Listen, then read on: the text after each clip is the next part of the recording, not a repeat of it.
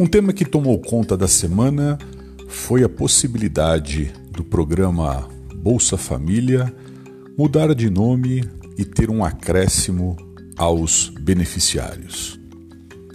Programas sociais, tradicionalmente em países desiguais como o Brasil, alavancam a popularidade dos governantes.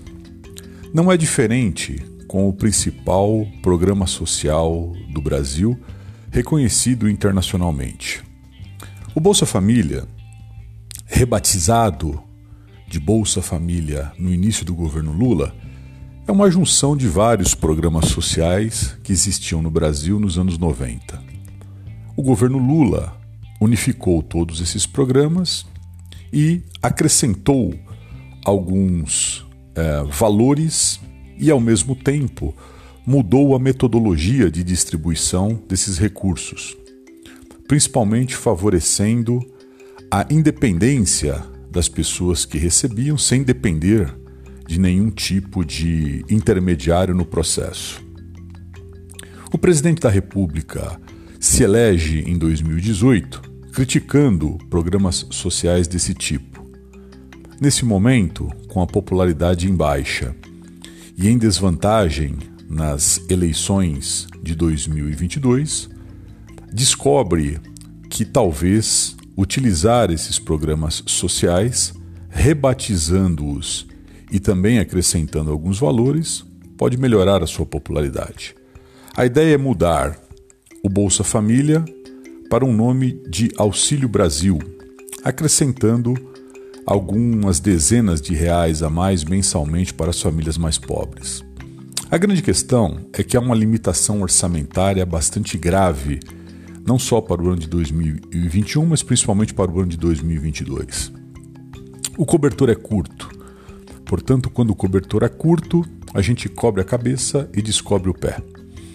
A ideia, ventilada durante a semana pelo Ministério da Economia, é dar um calote nos famosos precatórios. O que são precatórios? São dívidas da União, ou seja, do governo federal, transitadas em, julgado, ou seja, sem a possibilidade de recursos adicionais. Portanto, devem ser pagas.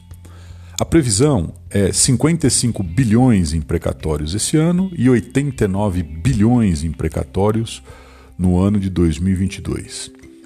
A lógica ventilada pelo ministro da Economia era dar calote em parte desses precatórios e usar esses recursos para pagar o Bolsa Família. Esse componente, evidentemente, gerou várias tensões, principalmente nas pessoas e famílias que estão na fila esperando por receber esses recursos há décadas. Muitas pessoas, inclusive, já faleceram e não viram o seu direito ser respeitado pelo governo federal.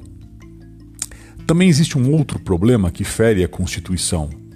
Você não pode simplesmente adiar uma despesa e criar outra, sem apresentar a fonte de receita.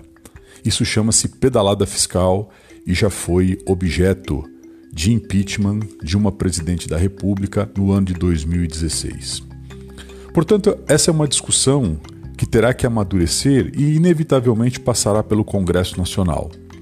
Congresso Nacional que está na mão de um grupo político hoje que comanda não só o parlamento, mas comanda também o governo, chamado de Centrão, que primeiro nunca foi muito afeito ao controle de gastos e segundo, nunca foi muito afeito também a gastos sociais. São grupos que é, respondem a interesses meramente paroquiais e que podem comprometer muito o equilíbrio orçamentário para o ano de 2022, já comprometendo também os, as discussões fiscais de um novo governo a se iniciar a partir de 1 de janeiro de 2023. Então, essa é uma questão que certamente vai ocupar o parlamento nas próximas semanas e que merece toda a nossa atenção porque a questão fiscal continua sendo a mais importante do país nesse e nos próximos anos.